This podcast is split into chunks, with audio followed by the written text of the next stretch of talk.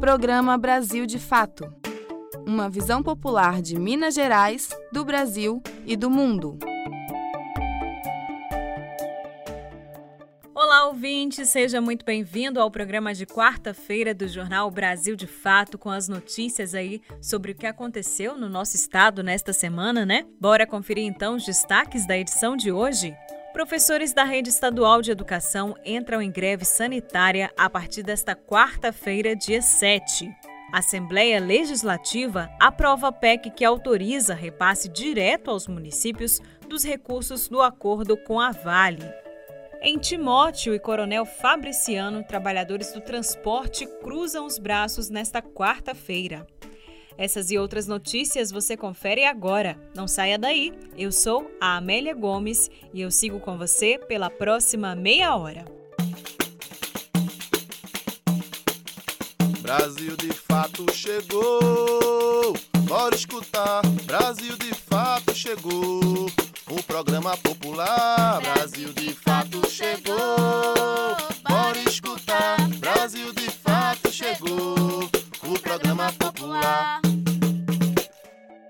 Gente começa a edição de hoje falando da facada aí no bolso do consumidor, anunciada nesta semana pela Petrobras. O aumento dos preços da gasolina, do diesel e do gás de cozinha. De novo, né, gente? A gasolina aumentou 6,3%, o diesel 3,7% e o gás de cozinha 5,9%.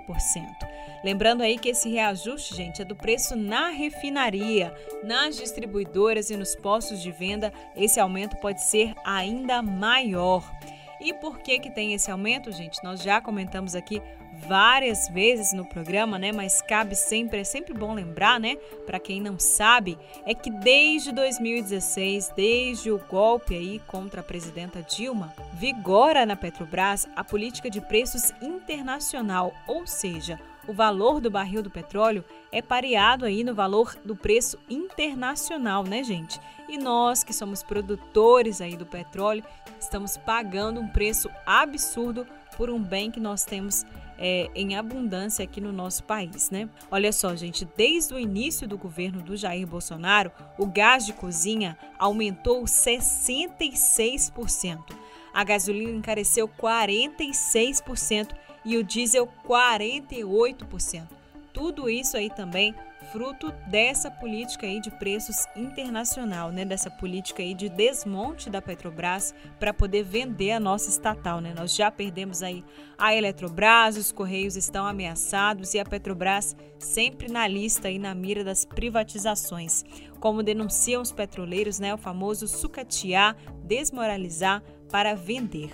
Mas enfim, vamos ficar atentos aí, né? E infelizmente, esses reajustes, né, gente, trazem um prejuízo muito grande para os consumidores, para as famílias brasileiras que estão tentando sobreviver aí. Esses preços puxam a cesta básica aí, né, impactam diretamente no custo de vida da população, já que boa parte aí da nossa despesa, né, é com alimentação e com transporte. E todos esses itens aí, esses dois setores, vamos dizer assim, dependem diretamente do petróleo, né, tanto para transportar os mantimentos, os alimentos que tudo isso é embutido no preço da comida, a gente tem que lembrar aqui também, e no próprio valor do transporte, né? Tanto para você que tem aí uma moto, um carro, quanto para quem pega o transporte coletivo, claro, vai sofrer também com essas consequências, né?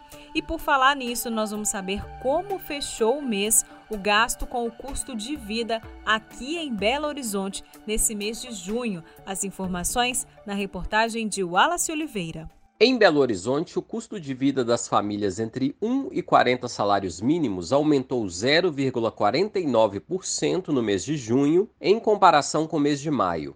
Entre as famílias com renda entre 1 e 5 salários mínimos, o aumento foi maior, 0,79%. A variação é medida pelo IPAD UFMG. A Fundação Instituto de Pesquisas Econômicas, Administrativas e Contábeis de Minas Gerais, vinculada ao UFMG.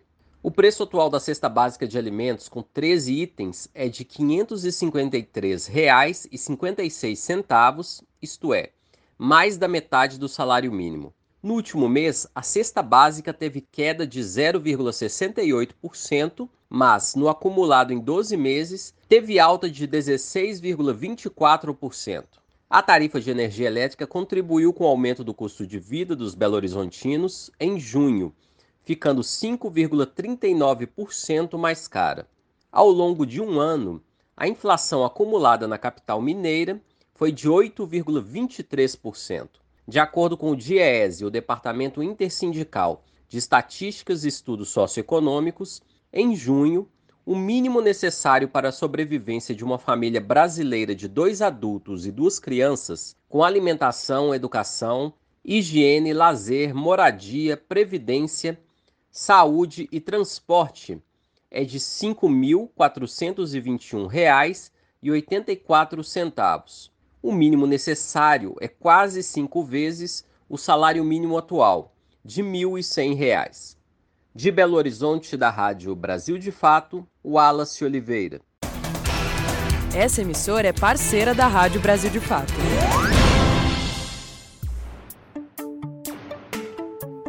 Você está ouvindo programa Brasil de Fato. Uma visão popular de Minas Gerais, do Brasil e do mundo.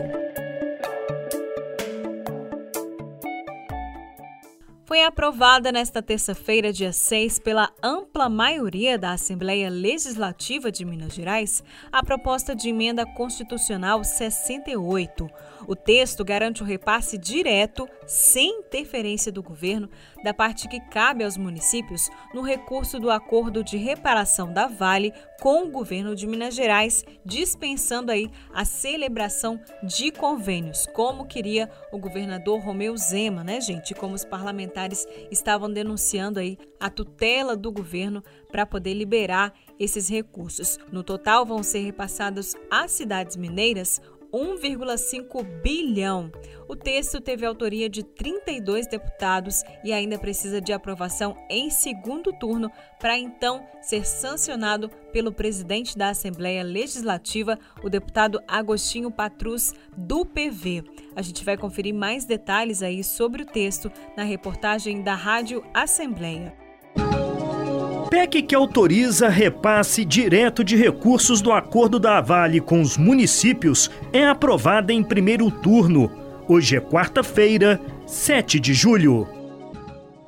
As prefeituras de Minas estão mais perto de receber diretamente no caixa dos municípios parte do dinheiro que vai ser pago pela Vale ao governo do estado. Isso porque está aprovado em primeiro turno pela Assembleia a proposta de emenda à Constituição que permite a destinação de 1 bilhão e 500 milhões de reais às prefeituras sem necessidade de assinatura de convênios. O assunto provocou intenso debate entre os parlamentares. Esses recursos fazem parte do acordo judicial assinado pela mineradora com o executivo, como forma de compensar e reparar os danos provocados pela tragédia de Brumadinho em 2019. O rompimento da barragem matou 270 pessoas e provocou graves danos ambientais. O acordo é de quase 38 bilhões de reais, sendo que 11 bilhões vão cair no caixa do Estado e, por isso, estão em tramitação na Assembleia. Desses 11 bilhões, os deputados propõe na PEC 68 de 2021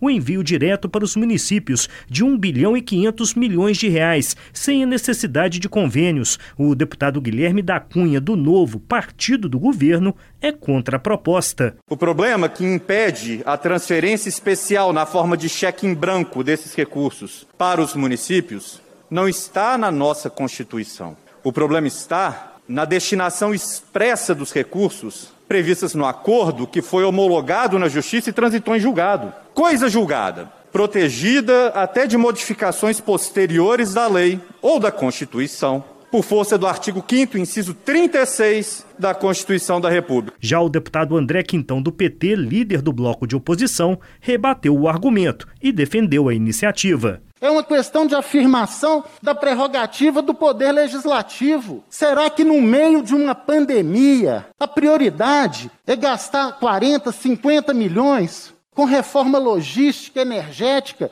da cidade administrativa? Será que não é exatamente nesse momento que deveríamos redirecionar essa parte do recurso compreendida como reparação de todo o Estado? Não se trata aqui de atrapalhar o governo, se trata de aperfeiçoar a destinação desse recurso. A PEC que destina parte do dinheiro do acordo da Vale diretamente para o caixa dos municípios ainda precisa ser votada em segundo turno para virar lei.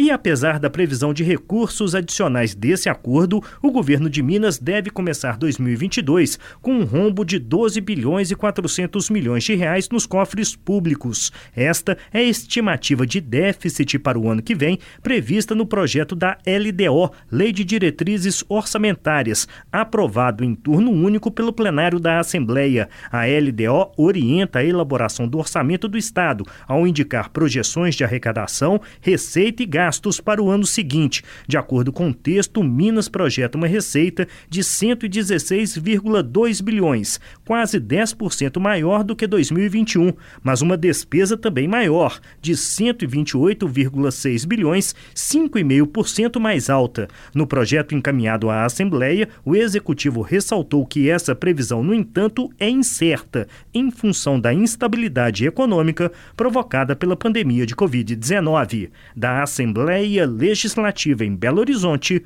Flávio Júnior.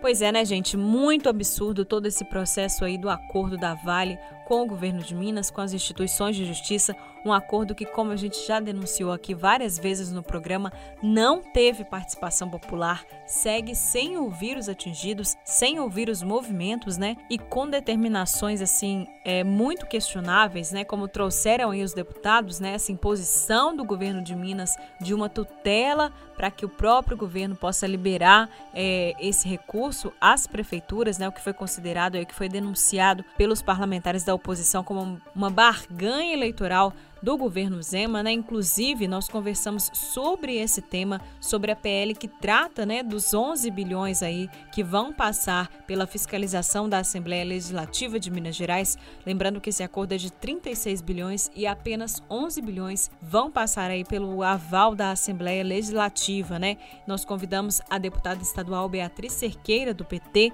para comentar um pouquinho para a gente como que tá esses trâmites aí na Assembleia e qual que é a avaliação dele sobre a construção desse acordo. O problema central do acordo da Vale com o governo do estado foi o seu formato, sem participação popular, sem a escuta direta dos atingidos, feito de portas fechadas, de modo sigiloso, e uma situação que envolveu um crime criminosa da Vale nunca pediu desculpas, não parou a sua produção por 30 segundos. Ela atua agora como uma parceira, né, tratada como uma parceira do governo do Estado. Acho que esse é o principal problema. Um acordo de 36 bilhões dos quais o governo abre mão de parte dele, reconhecendo uma suposta reparação que a Vale já tenha feito. Quem fez essas contas? Né? É, e dos 26 bilhões, a maior parte dos recursos não passa pelo controle social, pelo poder legislativo, passa diretamente pela execução é, através da Vale, é, o que eu acho gravíssimo, é um processo que precisa ser questionado. É, de todo o acordo, 11 bilhões é, é, o valor que passa pela Assembleia, porque será o valor é, que a, a Vale repassará para o governo do Estado. Quais são os problemas? Da mesma forma, é, os projetos que o, que o governo apresentou para esses 11 bilhões não foram construídos com as populações e os municípios atingidos pelo crime da Vale, é, e elas não têm em, no seu escopo é, a, a, o compromisso da reparação do crime cometido. Então, você vê lá no, nos recursos né, é, do projeto de lei 2508 grandes obras, obras que terão impactos, é, inclusive ambientais, né, como pegar o dinheiro de um crime para cometer outro crime, é o caso do Rodoanel. Você tem um processo de, de investimento na estrutura, administrativa do Estado, não é função de recurso de reparação de um crime cuidar de uma estrutura interna, né? Fiação da cidade administrativa, recursos relacionados à própria estrutura do Estado, é, não é responsabilidade né? de, de, um, de um recurso de reparação. É, e não teve participação popular em relação a isso. E sem contar que teve uma atuação política do governo Zema, é, essa, essa parceria com a Vale. A maior parte dos recursos não passar pelo controle social, pelo controle público, é, projetos que não foram definidos de forma participativa e coletiva, é, e faz uma propaganda que, na minha avaliação, é desrespeitosa. É, o dinheiro é resultado de uma reparação de um crime. Então, é preciso guardar é, o direito à memória e à justiça. Então, todo, todo centavo desse dinheiro não é o governo Zema. Né? O recurso vem, a gente tem que lembrar de todas as vítimas desse crime, porque é um direito é, à memória das suas famílias, das suas vidas, é, e não pode ser tratado como algo de governo é, propagandeado na véspera de uma eleição. Porque, na verdade, se nós analisarmos as obras que estão no acordo geral né, dos 26 bilhões, é um grande portfólio às vésperas de um processo eleitoral. A gente acabou de ouvir a deputada estadual Beatriz Cerqueira, do PT, que comentou sobre a tramitação aí do projeto de lei que trata da destinação dos 11 bilhões do acordo do governo com a Vale. Bom, e nesta segunda-feira, dia 5, a mineradora recorreu da decisão judicial que condenou a empresa a pagar um milhão por danos morais para a família de cada trabalhador morto no rompimento da barragem da mina Córrego do Feijão, em Brumadinho, em janeiro de 2019. A mineradora, a gente alegou para o Tribunal Regional do Trabalho que o valor é um absurdo. Tem condições, gente, uma empresa que lucra tanto, alegar um absurdo desses, né, numa situação dessa. E a gente traz aqui uma avaliação do Jocely Andreoli, que é da Coordenação Nacional do Movimento dos Atingidos por Barragens, sobre esse pronunciamento da Vale. Então, na avaliação do MAB, o fato da Vale recorrer para não pagar esse um milhão que foi determinado pela Justiça do Trabalho aos mortos em Brumadinho mostra que a empresa coloca o lucro acima de tudo e de todos. E mais uma vez, né, a insensibilidade de uma empresa é colocada numa ação judicial, claramente para proteger o interesse do seu lucro, o interesse da ganância, o interesse daqueles que não estão nem aí com o ser humano, muito menos com o meio ambiente. É lamentável, né? E é preciso que a sociedade veja o quanto que criminosa essa empresa se coloca no dia a dia na história do nosso país. E essa situação leva a mais sofrimento dos familiares, porque esses que já sofreram dois anos né, com a perda dos seus familiares, agora sofrem ainda mais nessa luta na justiça para que se faça justiça no caso desse crime. Bom, gente, lembrando que essa decisão aí do Tribunal Regional do Trabalho, que, que ordenou né, o pagamento de um milhão por danos morais à família de cada trabalhador morto aí no rompimento da barragem lá em Brumadinho, é uma decisão de primeira instância e esses valores seriam pagos aos familiares dos 131 trabalhadores diretos da Vale. Essa ação ela foi impetrada pelo Sindicato Metabase de Brumadinho e não abarca os trabalhadores indiretos. A mineradora pede no recurso que 21 trabalhadores sejam retirados da ação, pois não compunham o sindicato, e também que os familiares que já fizeram acordos individuais sejam retirados aí da indenização. Você está ouvindo o programa Brasil de Fato. Uma visão popular de Minas Gerais, do Brasil e do mundo.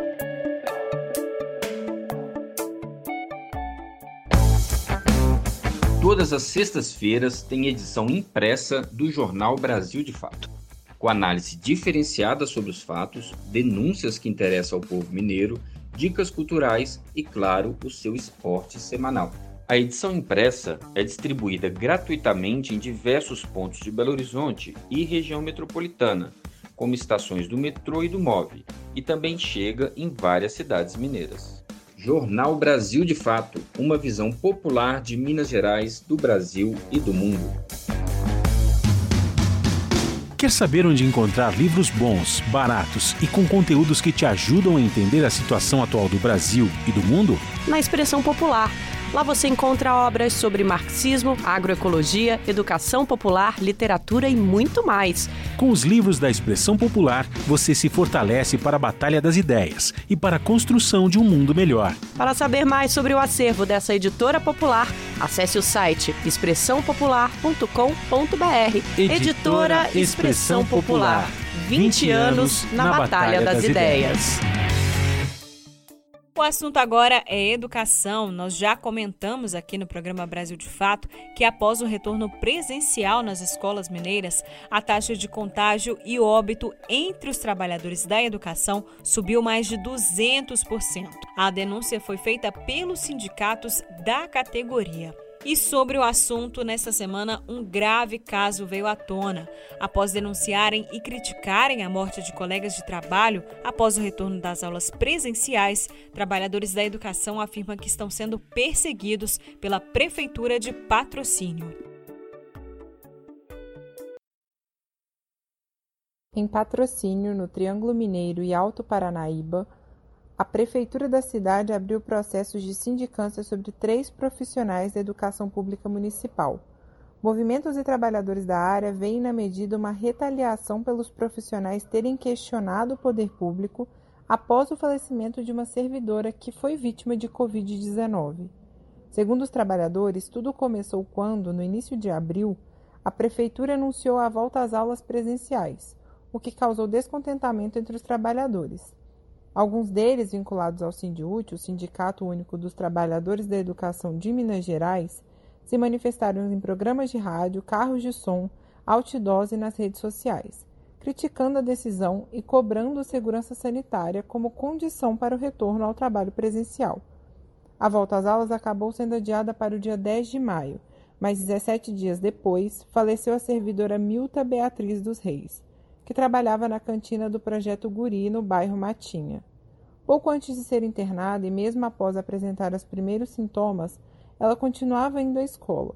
Na época, outros servidores tinham testado positivo para a Covid-19. Para Amália dos Reis, mãe de Milta, a morte da filha poderia ter sido evitada. Uai, ela tinha o coração inchado, e passou uns tempos, ela pegou um negócio de no pulmão, sabe? E deixou ela trabalhando. Ela falou das últimas que ficou lá. E o povo lá tudo pegou o vírus. Estava começando a abrir as escolas, abriu com os professores todos doentes, então todo mundo afastou e ela ficou. Ela foi, fez a comida na segunda, na terça-feira voltou, fez a comida para as crianças e falou, eu vou embora, que eu marquei uma consulta que eu não estou bem. E ela foi no posto de saúde, consultou. A médica foi, não, não, você vai afastar e vai ficar quieta em casa, mas se você ficar pior, você vai interna, né? Aí ela consultou à tarde e ela ficou muito ruim. Aí ela foi lá pro pronto-socorro e internou. Aí ficou lá oito dias, dentro de oito dias eu fui atrás do, do secretário de saúde. Falei com ele, pelo amor de Deus, cuida da minha filha. Minha filha tá morrendo na língua. Revoltada com o adoecimento de Milta, a mãe deu entrevista em um programa de rádio criticando o secretário por não ter tomado medidas para proteger a filha. Na mesma semana, a prefeitura publicou uma nota rejeitando as acusações. Na postagem, os profissionais novamente se manifestaram, questionando a gestão por esse e por outros casos de adoecimento na rede municipal de educação. No dia 18 de junho, foi divulgado no Diário Oficial do município que a prefeitura estava abrindo uma sindicância contra três servidores da educação do município, entre eles a professora Luanara Marisol. E aí eu fui no posto da secretaria e comentei né, sobre essa nota de pesar. Eu coloquei assim, olha, nós estamos sabendo que a escola que a, que a Milton Beatriz trabalhava é, não fechou, mesmo tendo casos positivos na escola, a escola não foi fechada, os pais não foram avisados, é, nós estamos com medo, Secretaria Municipal de Educação, né? Eu não me referi a ninguém, a pessoa de fato. E coloquei situação de outras escolas também. É, eu recebi, através de um, um amigo, que meu nome, falando que meu nome tinha saído no Diário Oficial, que eu estava sofrendo no sindicância por utilizar palavras acusatórias na fanpage da Secretaria Municipal de Educação mas assim, uma sindicância que claramente é uma perseguição. Outras duas trabalhadoras teriam sido acusadas de negligência na escola. Ambas testaram positivo para a Covid.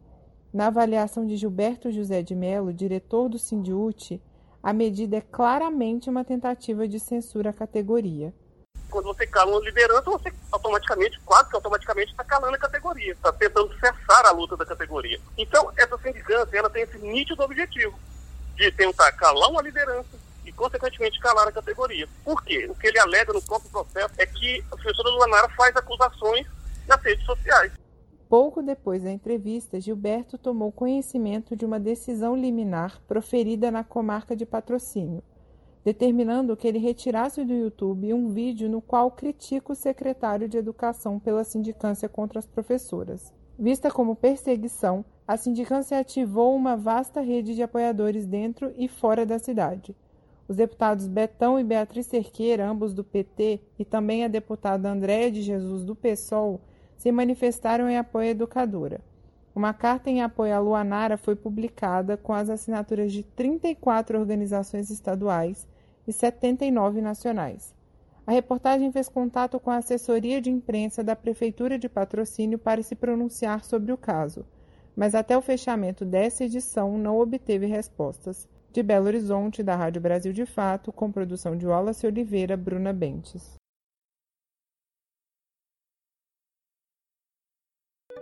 E em resposta a toda essa situação em patrocínio e também a outras tantas cidades que enfrentam aumento expressivo na taxa de óbitos e contágios após o retorno presencial das atividades escolares, o Sindiute, o Sindicato Único dos Trabalhadores em Educação, anunciou nesta quarta-feira uma greve sanitária em denúncia contra o retorno das atividades.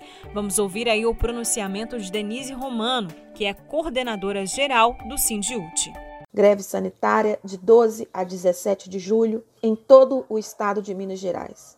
Greve sanitária para defender a vida da categoria e, obviamente, dos nossos alunos e impedir que o governo do estado faça um grande balão de ensaio, um grande experimento, com uma ampliação é, irresponsável é, de abertura de escolas, mesmo em municípios que têm pressão no seu sistema de saúde ou em macro-regiões que possuem pressão no seu sistema de saúde. Greve por tempo determinado, de 12 a 17 de julho, com novo Conselho Geral virtual chamado para o dia 28 de julho. Nós queremos retornar sim às aulas, mas nós queremos retornar com garantias, nós queremos retornar com saúde, para que nós não representemos riscos para nossos alunos e nossos alunos não representem risco para nós. Essa sempre foi a nossa defesa e nós continuamos na coerência de manter o nosso posicionamento. Trabalhadores do transporte coletivo de Timóteo e Coronel Fabriciano também cruzaram os braços nesta quarta-feira. A categoria cobra da empresa Saritur o cumprimento dos acordos firmados com os trabalhadores, entre eles o pagamento da hora extra. As informações com Rafaela Dota. Os trabalhadores do transporte público de Coronel Fabriciano e Timóteo realizaram uma paralisação de serviços na manhã dessa quarta-feira, dia 7. O protesto cobra da empresa Saritur o pagamento das horas extras e ticket alimentação. Segundo o informativo do Sintrocel, o Sindicato dos Trabalhadores em Transporte Rodoviário de Coronel Fabriciano, a empresa não cumpriu um acordo firmado com os trabalhadores. A entidade afirma que negociou o pagamento do banco de horas de forma parcelada, sendo 30% em junho, 20% em julho, 20% em agosto e 30% em setembro, mas a empresa não cumpriu o combinado. Os trabalhadores também reivindicam o pagamento do ticket alimentação por dia trabalhado, sem desconto nas férias ou faltas justificadas. O sindicato informa que, caso a empresa não cumpra com os pagamentos acordados, novas paralisações podem acontecer. De Belo Horizonte, da Rádio Brasil de Fato, Rafaela Dota.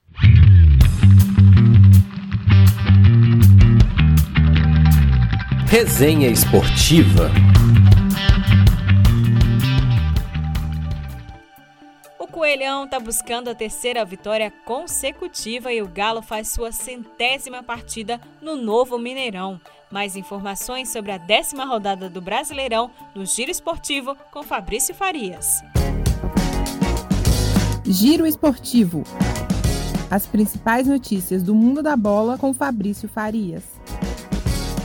Salve, salve, meu caro ouvinte do nosso Giro Esportivo. quarta-feira de Campeonato Brasileiro Série A, décima rodada. É isso que nós temos para o cardápio do futebol nessa noite para você, torcedor. Décima rodada do campeonato que começou ontem. Na noite de ontem, o Santos venceu o Atlético Paranaense na Vila Belmiro por 2 a 1, segurando aí, né, o Atlético Paranaense que poderia inclusive assumir a liderança do torneio, mas por enquanto esse essa posição, a pole position do campeonato está na mão do Bragantino com 21 pontos. E daqui a pouquinho, às 6 horas da tarde, temos aí a sequência da décima rodada com o América visitando o Fortaleza, o América que vem bem na competição, duas vitórias seguidas, tenta aí a terceira vitória sob o comando do técnico Wagner Mancini e o desafio é realmente muito grande, encara o Fortaleza no Castelão. No mesmo horário, o Bahia recebe o Juventude, o Bragantino, líder do torneio, recebe o Cuiabá e às 7 horas da noite, duas grandes partidas, dois grandes clássicos do futebol brasileiro. O Palmeiras recebe o Grêmio no Allianz Parque e o Atlético recebe o Flamengo. O Atlético que completa hoje, né, com essa partida no Mineirão, a sua centésima partida no estádio depois da reforma, né? depois que o novo Mineirão foi inaugurado justamente para a Copa do Mundo de 2014. Quem sabe o Atlético aí não pode comemorar a marca com uma boa vitória sobre esse grande rival que é o Flamengo. 7h15 o Atlético Goianiense recebe o esporte e às 9h30 da noite fechando a noite do futebol brasileiro, mais duas partidas. O Fluminense recebendo o Ceará no Maracanã e o Internacional recebendo o São Paulo em Porto Alegre. Lembrando que a rodada será completada amanhã com mais uma única partida, a Chapecoense recebendo o Corinthians às 9 horas da noite. E aí a gente fecha a conta dessa décima rodada do Campeonato Brasileiro em seu primeiro turno. Eu vou ficando por aqui, desejando mais uma noite de muito futebol para o torcedor brasileiro e muitas emoções. A gente se vê na semana que vem. De Belo Horizonte para a Rádio Brasil de Fato, Fabrício Farias. E nós vamos ficando por aqui. O programa de hoje teve apresentação, roteiro e trabalhos técnicos de Amélia Gomes. A produção é da equipe de jornalismo do Brasil de Fato. Nós voltamos ao ar na sexta-feira, às 11h30 da manhã. Até lá! Você ouviu o programa Brasil de Fato uma visão popular de Minas Gerais, do Brasil e do mundo. Acompanhe mais notícias no site brasildefato.com.br.